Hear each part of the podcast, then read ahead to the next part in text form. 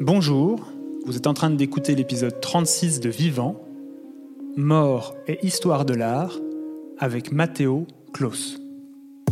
Vivant, ce sont toutes les trois semaines des conversations ordinaires mais inspirantes, singulières et rassurantes pour éveiller votre conscience.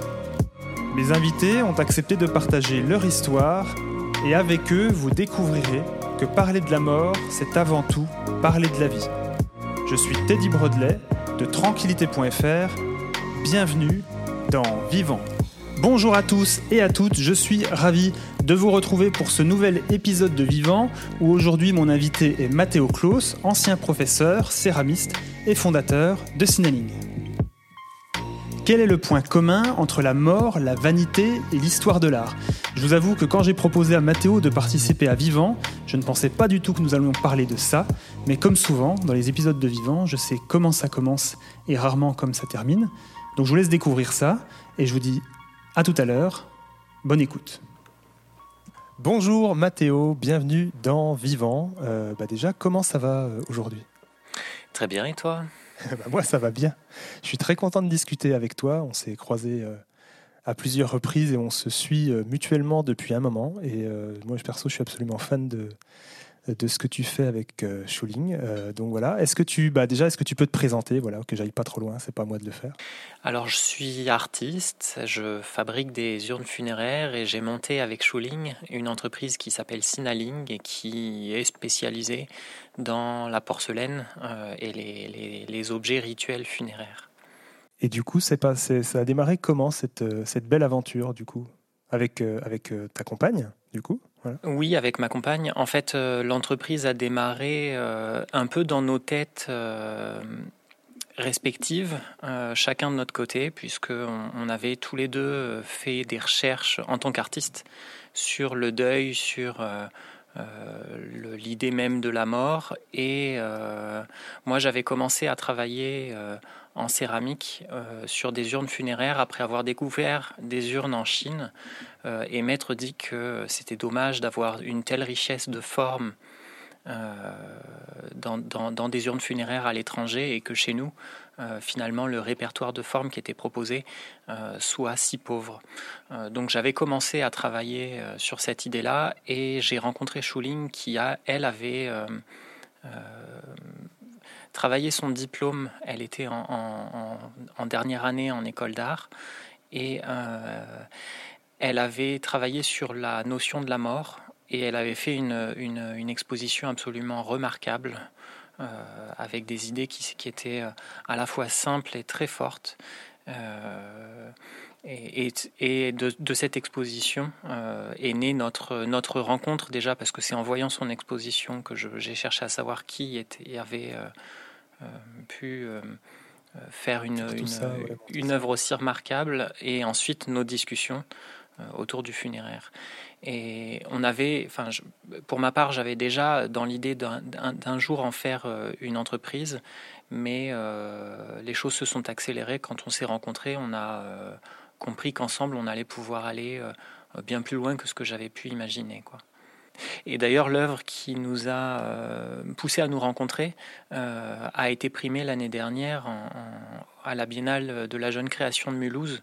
Euh, C'est-à-dire que c'est une œuvre qui a été remarquée par la, critique et par les professionnels du monde de l'art. Donc je crois qu'en en, en, rencontrant Schuling, je ne me suis pas trompé et c'est un partenariat qui est très riche aujourd'hui pour moi. Quoi. Qui marche bien du coup qui marche bien. Ton, ton, ton, ton, tu t'es, tu, tu, ça, ça fait euh, un moment que ça germait dans ta tête, cette idée-là, comme tu dis, euh, et euh, il a fallu que vous vous rencontriez pour que ça commence. Ton, ton parcours à toi, c'est quoi? Enfin, Au départ, tu es dans ce milieu-là de, de la création céramique ou de, de ce genre de choses, de la porcelaine, de tout ça, ou pas du tout? Alors à l'origine, je suis sculpteur, plutôt sculpteur, artiste conceptuel. Euh, j'ai fait un cursus en art. Euh, je suis sorti de, de l'école d'art il y a une, une petite dizaine d'années. Euh, et je, je, après avoir exposé et puis exercé différents métiers, j'ai découvert la porcelaine en entrant en post-diplôme à l'école de à l'ENSA de Limoges. Mmh. et j'ai été dans le cadre de ce post-diplôme, j'ai été envoyé en résidence pendant trois mois à Jingdezhen en Chine. Donc j'avais déjà vécu en Chine de mon côté par, avant, mais là ça m'a permis de, découvrir la porcelaine là où elle a été inventée, là où elle a été découverte il, il y a plus de 500 ans. Euh, et, en revenant en France, euh, j'ai compris que les idées que j'avais eues autour du funéraire pouvaient trouver euh, le matériau dont j'avais besoin à travers la porcelaine. Parce que n'étant pas designer, moi j'avais envie de, d'œuvrer pour le funéraire, mais j'avais pas, pas de méthode, pas de technique, pas de moyens pour le faire. et c'est vraiment avec la porcelaine que j'ai compris que les choses se, étaient rendues possibles. Ok. Et qu'est-ce qui te plaît du coup dans ce, dans ce que tu fais aujourd'hui? Qu'est-ce qui te rend différent? C'est quoi votre spécificité du coup à vous deux? Trois questions en une, super. J'imagine que ce qui rend notre, euh, notre approche différente, c'est euh, euh, qu'on part d'un besoin avant de partir d'un objet. C'est-à-dire qu'on ne va pas choisir une forme parce qu'elle nous plaît ou parce que on, a compris que les autres, euh, qui avaient un marché potentiel sur cette forme-là, on part d'un rituel. On part d'un concept et après avoir travaillé et réfléchi sur ces rituels-là, on essaye de leur donner une forme.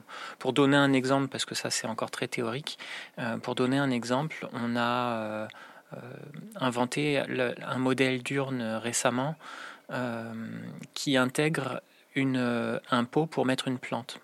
Alors c'est une urne qui, pourrait sembler assez classique.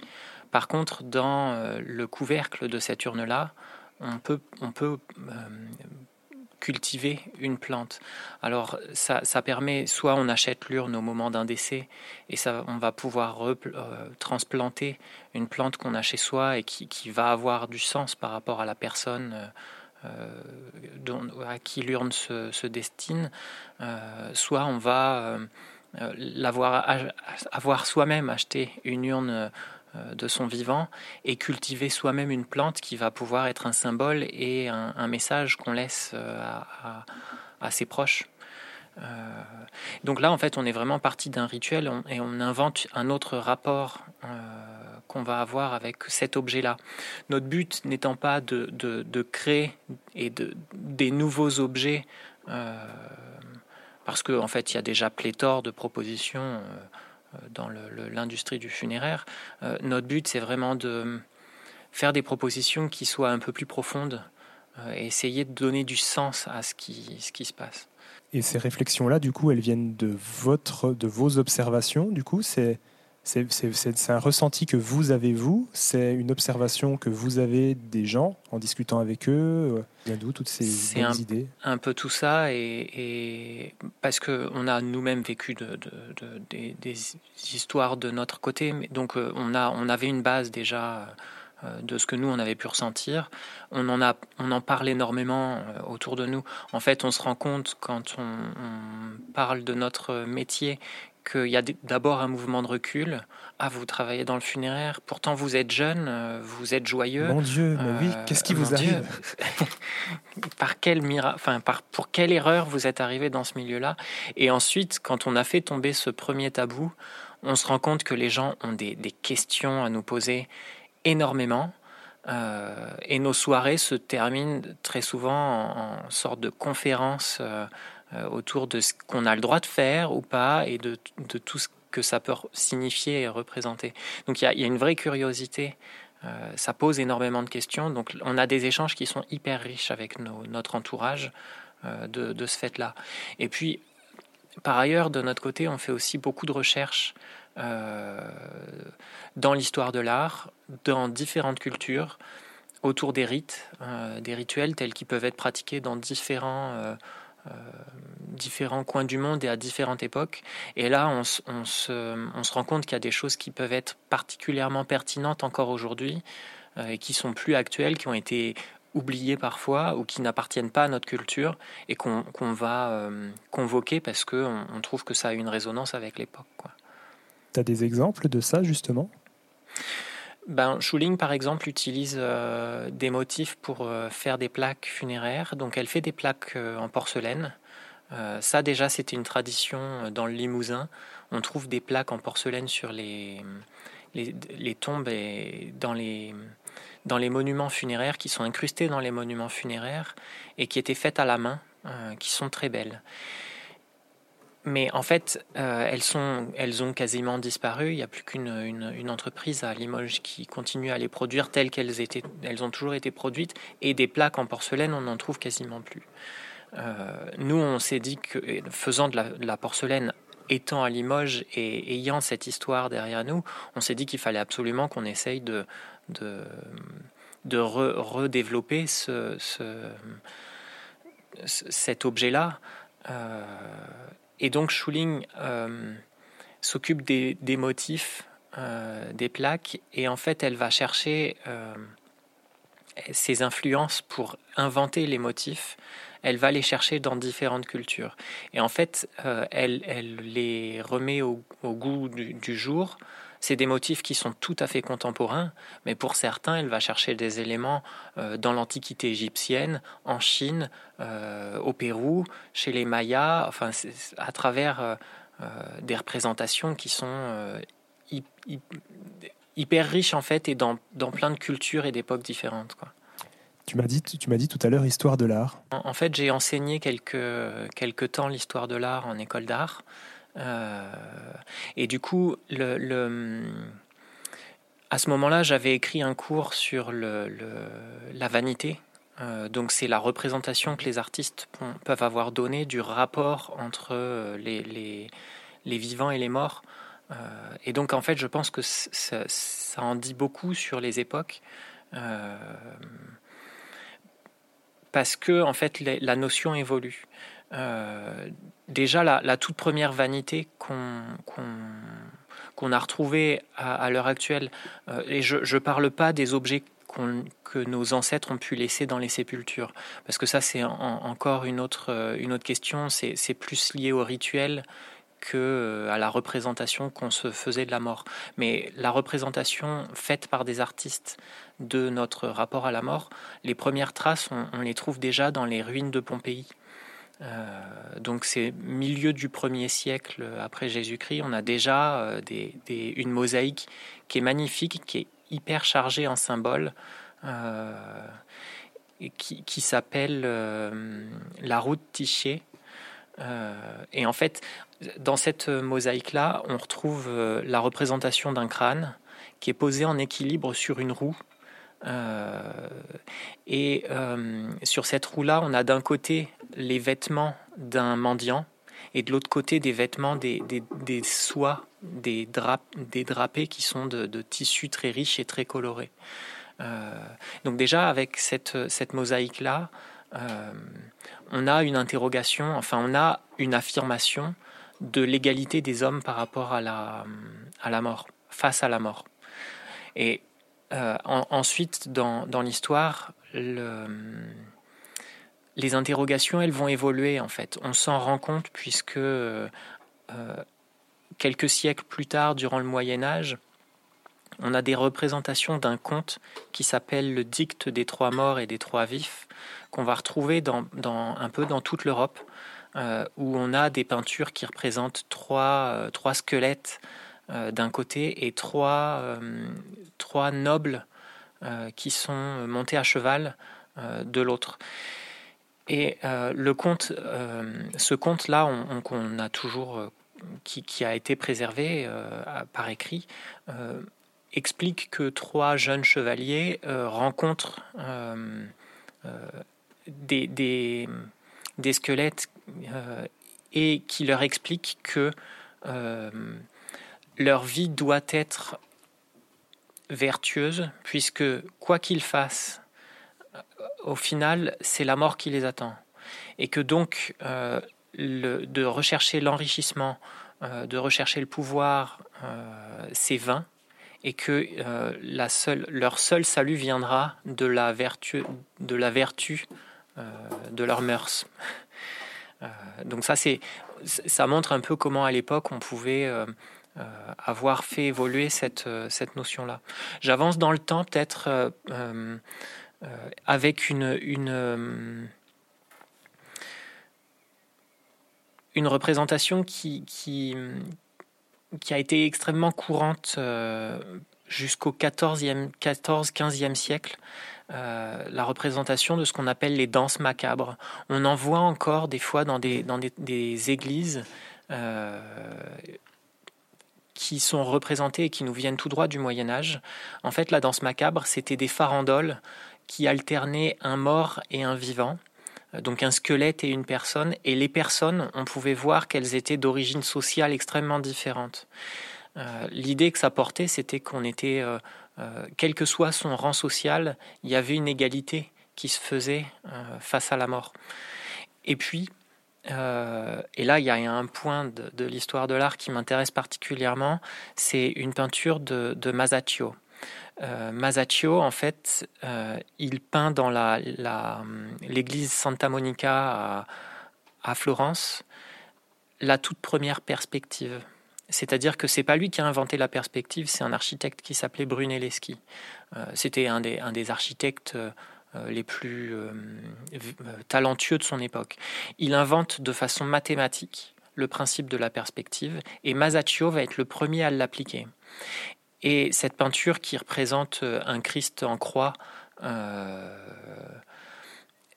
avec un mur de l'église qui serait ouvert en fait derrière lui, euh, une pièce de plus qui serait ouverte derrière le, Christ. Cette peinture, elle défrait la chronique à l'époque. Il y a des artistes qui viennent de toute l'Europe pour voir cette peinture.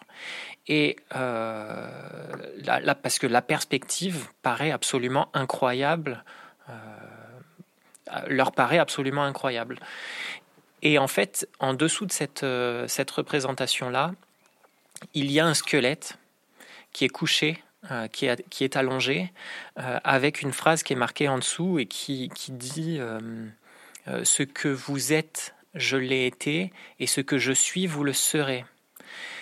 Et par, par ce fait-là, Masaccio, non seulement il, il, il fait découvrir à toute l'Europe la perspective, et ça va donner naissance à la, la, renaissance artistique en Europe. Mais en plus de ça, il donne de la profondeur à sa représentation avec cette phrase qui, vient pousser les artistes à aller chercher au-delà de la représentation. Donc il inscrit en fait euh, déjà un concept très fort dans l'œuvre qu'il représente. Donc là, là jusque-là, on est à la, Renaissance. Je vais passer sur la suite parce que euh, y a énormément d'artistes en fait qui font des représentations euh, euh, remarquables du, rapport qu'on peut avoir à l'époque avec, à leur époque avec la mort. Peut-être que je pourrais évoquer brièvement l'œuvre de Courbet, Gustave Courbet, qui représente un enterrement au XIXe siècle. Euh, et cette œuvre-là, qui est présentée euh, dans un salon de peinture en, 1850, euh, cette peinture va faire scandale parce que c'est un enterrement à la campagne. La peinture, elle est, elle est, c'est un très grand format. Elle fait plus de 6 mètres de large pour, pour 3 mètres de haut. Donc c'est vraiment un très grand format. Donc il, il, il emploie un format qui est d'habitude réservé à des, à des scènes de, de, très, haute, euh, très haute lignée pour un enterrement qui est, qui est euh, un enterrement de paysans. Quoi. Et on voit la terre, et la, la terre, je veux dire la matière, euh, le trou est creusé directement dans la terre. les religieux, ils vont avoir, ils ont des, des têtes qui qui sont pas des, des, visages de la noblesse, euh, et donc, en fait, cette, cette peinture va faire un, scandale parce qu'elle montre un enterrement dans ce qu'il peut avoir de plus cru. Euh, ça, je trouve que c'est intéressant. En fait, lui aussi, il vient à ce moment-là ouvrir une porte euh, sur le type de représentation qu'on va avoir. On, est, ouais, on est dans, on, débute une, évolution dans le monde de l'art. Courbet, il s'inscrit vraiment dans, dans, un modernisme euh, qui, prend écho pendant très longtemps euh, ensuite par, par, sa suite. et je, vais en, venir à l'époque actuelle parce que je ne veux pas m'éterniser sur la, question, mais il y, a, des artistes qui continuent, enfin bien sûr, la vanité c'est un, thème qui, est encore extrêmement actif euh, aujourd'hui. Il y a des, artistes contemporains qui font des œuvres euh, magnifiques autour de ça. Donc en fait, ce que, je voulais dire par là, par ce, parcours-là, c'est que euh, on inscrit notre entreprise dans la lignée d'une histoire qui nous semble pertinente. Euh, bien sûr, nous, on fabrique des objets qui sont dédiés aux funéraires, mais il y a un questionnement qui est posé par toute l'histoire de l'art dont on essaye de se saisir pour, pour essayer de, faire des, pièces qui soient pertinentes. C'est hyper intéressant, tout ça. à chaque fois, les, les, messages, du coup, tournent quand même autour de cette, de cette notion de dire, à un moment donné, ben, la, vie enfin, la vie a un sens dans ce côté euh, voilà, de, faire, de, de, faire le bien et de pas forcément euh, voir euh, que, le, que son nombril. Non, il y a plusieurs fois dans ce que tu as décrit, ça revient, ça revient quand même quasi systématiquement tout ça. Oui, oui, bah, c'est une, une, grande constante. Pour le coup, c'est hyper actuel dans la société dans laquelle on vit, mine de rien. Mais en fait, si on prend vraiment du recul par rapport à ce qu'on vit, effectivement, je pense que c'est la vanité a beaucoup à nous apprendre sur notre propre quotidien. Euh, étant donné qu'on court absolument tout le temps autour de, notions qui sont particulièrement vaines, euh, que ce soit euh, le pouvoir, que ce soit l'argent, bon, ben ça c'est des notions qui sont millénaires, hein. on ne les invente pas. Bien, sûr, elles sont toujours actuelles, actuelles aujourd'hui. Et le, deuxième message qui est passé, c'est euh, d'être attentif, euh, de garder à la mémoire, garder en mémoire que au final, en fin de compte, de toute façon, on va mourir. Donc, de ne pas, euh, en gardant ça à l'esprit, de garder les pieds sur terre finalement. Et c'est, on appelle ça memento mori. il y a eu une très grande tradition aussi du memento mori dans, dans l'histoire de l'art. les, primitifs flamands, par exemple, on fait énormément de, vanité. Et là, c'était des vanités qui étaient pleines de symboles. J'adore cette, cette période de l'histoire parce que euh, les, peintures se lisent avec un dictionnaire, en fait. Et quand on commence à, s'intéresser un peu aux symboles qui sont utilisés, ils sont hyper intéressants, hyper beaux. Euh, par exemple, dans une peinture, quand on voit qu'une bougie est éteinte, mais que la mèche, elle brille encore, et qu'il y, a une fumée par-dessus, ça parle de, l'essence éphémère de la vie. Alors c'est vraiment un, détail sur une peinture, mais je, ça rend les choses vachement subtiles. Euh, ça, ça, me parle et je pense que ça parle à, beaucoup, de, beaucoup de monde. Ou un verre qui est, qui est, en équilibre et qui s'apprête à tomber d'une table. Euh, ouais, c'est des symboles que je trouve très beaux. Quel sens tu trouves, toi, à tout ça? À, ce que vous faites à, le, fait de travailler avec. Euh, est-ce que, est que le fait d'être euh, voilà, aujourd'hui avec, avec Schuling aussi sur. sans doute peut-être une, philosophie de la vie, peut-être qui est plus, bah, qui est pas vraiment celle qu'on a aujourd'hui en France, hein, par exemple, qui est plus consumériste, etc. Il y a d'autres cultures effectivement qui ont une approche différente par rapport à la, au sens de la vie, à la signification, etc. Est-ce que c'est quelque chose toi que tu avais, qui t'a nourri ou est-ce que je fais des présomptions de n'importe quoi Non, non, bien sûr que ça m'a nourri. Euh, mais je pense que nos nourritures euh, intellectuelles, elles viennent pas seulement de, l'histoire de l'art euh, occidental.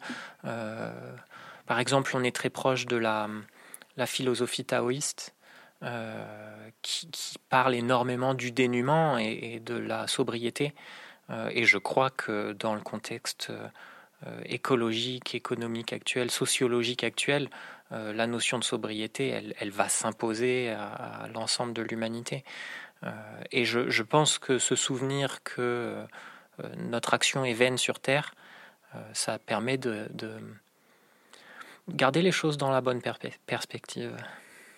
Encore une fois, la question de la perspective ou du coup la question du, du sens. Tu vois, moi, depuis que je travaille effectivement en lien avec le funéraire, jamais été aussi. Ah, si, c'est déjà arrivé en fait. Non, si, c'est déjà arrivé. Mais euh, c'est très, très. Avant, tu sais, il y avait ce. Quand, quand je bossais pas dedans, tu avais souvent des. Moi, j'étais très inspiré par des, des, histoires un peu autour du développement personnel, un peu mmh, développement mmh. de soi. Tu avais des bouquins du genre euh, Ma seconde vie commence, euh, ma vie commence au moment où tu, as, où tu, tu apprends que tu n'en as qu'une, tu as genre de truc un peu comme ça. Et c'est vrai que oui, des fois, il faut souvent bah, qu'il nous arrive quelque chose pour se rendre compte que ce que tu dis a beaucoup de sens, dans le sens, euh, est-ce que ça a un, enfin, pas tout a un sens, bien entendu, mais euh, quand on se libère, en tout cas, de, je pense, de la pression, de l'espèce de compétitivité, euh, tout ce que tu disais, la sobriété, au final, quand on arrive à ça, et je pense que pour arriver à ça, il faut lâcher prise, et pour lâcher prise, il bah, faut être prêt à tout accepter, même, je pense, sa propre fin. Quand on est à cette réflexion-là sur toi, les choses deviennent plus ah, quelque part plus simple. Je pense qu'il y a beaucoup de gens qui ont, peur de lâcher prise là-dedans, mais une fois que tu es dans ce lâcher prise-là, les choses. Euh, bon, bah. Ça roule en fait. Tu continues limite ta vie avec plus de force qu'avant, avec moins de, moins de peur, moins de contraintes. Je sais pas ce que tu me suis absolument. Mais, euh, je pensais pas du tout qu'on allait partir là. mais, mais c'est hyper intéressant hein, parce que euh, je crois qu'on est tous très inquiets à, l'idée. Euh, d'évoquer la mort à l'origine. On est, c'est vraiment quelque chose qui inquiète euh, tout le monde. Et par contre, d'un, autre, euh, d'un autre côté, plus on travaille dessus et plus on accompagne de gens, de personnes, de familles dans, dans, dans leur moment de deuil, et, et plus notre vie nous apparaît précieuse. donc en fait, loin d'être quelque chose de, de triste et déprimant, nous, le fait qu'on soit au quotidien, euh, qu'on aborde ces questions-là au quotidien, ça, ça nous donne une énergie et une, euh, une joie de vivre euh, qui, est, qui, est, qui, est, croissante. Je confirme. À tous les auditeurs. Et vous, ça va? Voilà, n'hésitez pas à commenter pour, me dire à Mathéo et à moi si ça va bien. Mais oui, ça va bien. Et comme tu l'as dit tout à l'heure, les, les, gens, quand tu en parles, en fait, il y a effectivement cette curiosité. Quoi. Et ça, on voit ça. Bon, bah, Sarah, le, je dis Sarah, donc mmh. Sarah Dumont, hein, pour ceux qui euh, voient pas de qui je parle. Mais euh, voilà, Sarah Dumont avec les apéros de la mort et puis tant d'autres d'apéros aujourd'hui qui se font euh, autour de ces thématiques-là, un auquel j'ai participé il y a encore, il y a encore pas très longtemps, bah, tu étais mmh. présent. voilà, les, les, gens ont une vraie. À partir du moment où tu ouvres la porte, effectivement, passer ce temps-là de, de jugement ou d'a priori, ben oui, il y a beaucoup de questions qui, il y a beaucoup de questions qui se posent quoi. Limite, les gens nous demandent si on croit à, la, à la vie après la mort, tu vois, comme si on avait effectivement les réponses à tout. Enfin moi en tout cas. Mais se poser la question, c'est déjà une chose merveilleuse. Et sans transition, Mathéo, est-ce que toi, euh, tout ce travail que tu as fait autour de l'histoire de l'art, autour de ce sujet de la vanité, ça t'a servi et ça nourrit euh, ton travail aujourd'hui à, à, à Sinaling la toute première euh, urne qu'on m'a, que j'ai faite, euh, c'était une commande. Et euh, c'est une personne que je connaissais pas, que j'ai rencontrée, à qui j'ai raconté que j'étais en train de faire ces, ces recherches-là, qui m'a dit écoute, c'est très bien, mais là, tu es dans quelque chose d'extrêmement théorique. Et moi, je te commande mon urne. Et en fait, ça, ça, a été donc quelqu'un du coup, quelqu'un vraiment de son vivant qui, avait, qui, a, eu ce cheminement. Oui, oui, oui.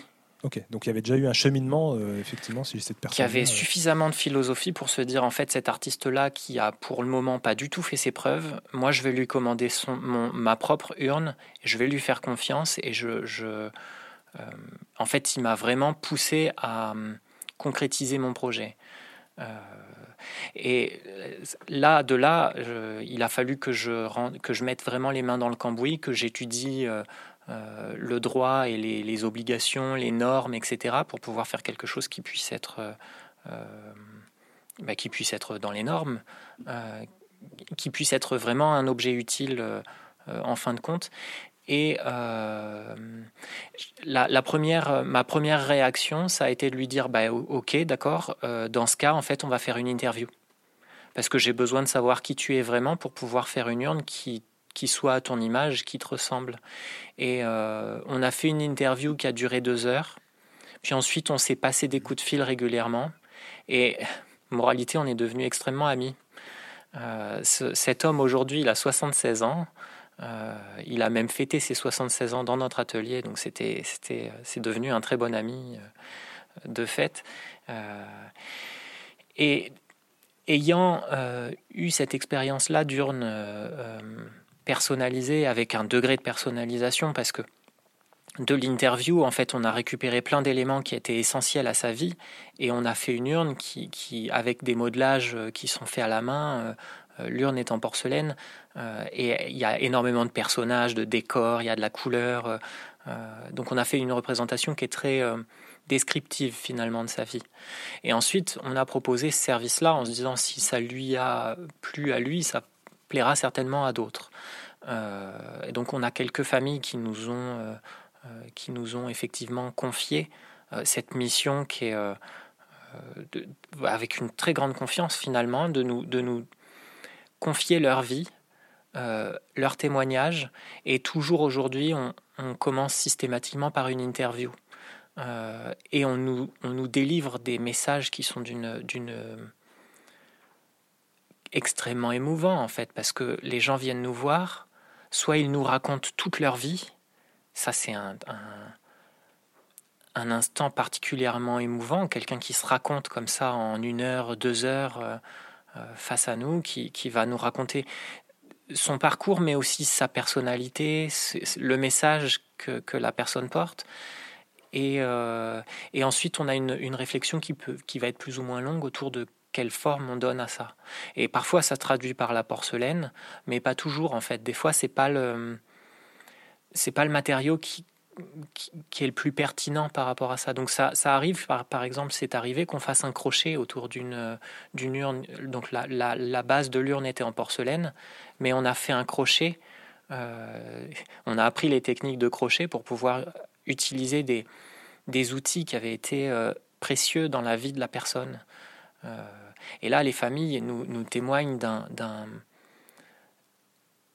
ouais, les retours que nous font les familles, ça nous, ça nous porte parce que euh, ça parle tellement de leurs proches que finalement, leur, là, c'est leur personnalité qui sont, qui sont convoquées le jour de, leur, euh, de leurs obsèques. Par, exemple, avec cette famille-là, on, a, on a livré notre urne, c'était suite à un décès, donc on a eu, on a eu 48 heures pour, pour faire notre travail. Euh, donc on a travaillé en urgence, on a travaillé jour et nuit. Et quand on est allé livrer l'urne, la famille nous a demandé de, d'assister aux obsèques. On est resté, euh, on est resté, ils ont vraiment insisté, on est resté avec eux euh, pendant la cérémonie, la cérémonie d'obsèques. Donc c'est que vraiment finalement ça prenait part de leur rituel. Alors on peut bien sûr pas faire ça à chaque fois, mais euh, on, est, on est hyper attentif à ce que les gens nous demandent et à ce que les gens nous racontent. Et au final, c'est vraiment une œuvre d'art qu'on livre. Et c'est pour ça que, fait, euh, évoquer l'histoire de l'art et, de la vanité, euh, pour nous, c'est notre base, c'est notre matière. quoi. Si vous écoutez et que vous n'avez jamais vu du coup le travail de Matteo et, et Schuling, allez voir sur, bah, voilà, sur, sur Signaling. Euh, sur les réseaux et tout, parce que moi, c'est ça qui. Enfin, si tu veux, c'est ça qui m'a touché chez vous. C'est qu'il y a cette, euh, toute cette réflexion, en fait, qui est limite une. Parce que si tu veux faire un entretien comme ça de deux heures avec quelqu'un pour connaître sa vie, avant de réaliser quelque chose qui va lui être propre, c'est un peu, tu sais, c'est un peu le travail que peut faire un, thérapeute, hein, tu sais, ou un coach euh, en, premier, en premier entretien de, prendre une heure, deux heures, dites-moi qui vous êtes, euh, dites-moi c'est quoi votre parcours, dites-moi ça, pour que je puisse entendre vraiment euh, euh, vos, difficultés, vos fêlures, les choses que vous n'arrivez pas vous-même à mm. voir. donc tu as une approche qui est hyper singulière et je trouve qu'il touche, bah, qui touche, ouais, qui touche à l'âme limite, enfin même pas limite en fait. Et je trouve ça, non mais c'est vrai, bah, c'est vrai. En général, quand tu touches, tu dis tu, quand, tu parles de messages puissants, tu parles de, ce que les familles te, retournent en fait. Mais si c'est tellement puissant et si ça, ça, ça ouais, c'est qu'on touche à quelque chose qui est hyper, euh, hyper singulier quoi. C'est pas juste quelque chose qui est réfléchi, qui est mentalisé, qui est euh, hyper conscientisé, hyper construit. Non. Et, mm. d'ailleurs, euh, bien souvent, on est obligé de travailler dans une urgence extrême parce que la porcelaine, fabriquer de la porcelaine, ça, ça demande des temps de séchage, des cuissons qui sont très longues. la porcelaine, elle, elle cuit entre 1280 et 1400 degrés. Donc il faut 24 heures pour que la porcelaine cuise.